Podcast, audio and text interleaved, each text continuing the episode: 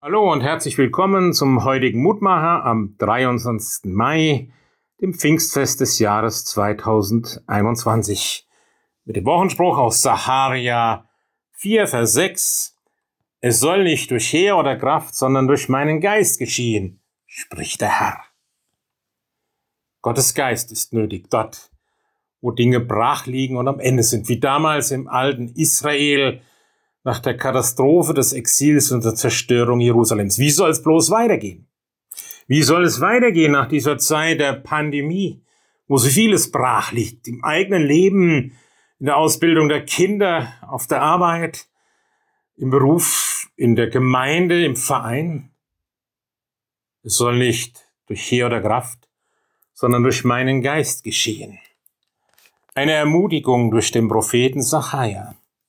Es kommt nicht auf unsere Manpower an, sondern es kommt auf Gottes Kraft an. Natürlich stecken wir mit unserer ganzen Energie drin, mit unserer Bereitschaft, neu aufzubrechen, Schritte zu wagen, Vertrauen auf einen guten Weg. Und manchmal ist es schwer zu entscheiden, was die richtigen und nötigen Schritte sind. Rückkehr zum Alten oder ganz neu anfangen? Was heißt das aber auch? Es soll nicht durch Heer oder Kraft, sondern durch meinen Geist geschehen. So vieles geschieht in unserer Zeit durch Heer und Kraft, durch Macht, durch Einfluss, Lobbyismus, dass man sich durchsetzt oder die Mehrheit auf die Zeit sieht für sich, am besten in den Medien. Durch Heer oder Kraft geschieht es jetzt wieder in Israel oder anderswo, dass Krieg ist und gekämpft wird. Soll geschehen durch meinen Geist. Ein Geist der Sehnsucht, ein Geist der Demut und der Bereitschaft zu hören auf Gottes Reden und sich immer wieder neu von diesem Gott und von Jesus Christus prägen und beeinflussen zu lassen. O Heiliger Geist, kehr bei uns ein, heißt es in einem Lied, und Manfred Siebald hat einmal gedichtet, O Heiliger Geist, kehr bei uns aus.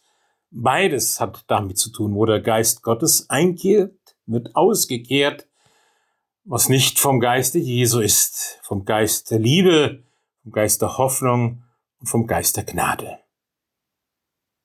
Lieber Herr Jesus Christus, Kehr du mit deinem Geist in mein Leben, in das Leben meiner Familie, in unseren Dörfern und Häusern und in unsere Gemeinden ein, dass etwas wirklich wird von dem, was du willst. Und lass uns immer wieder höhere Bereitschaft und dann handlungsbereit sein in dem, was du uns zeigst.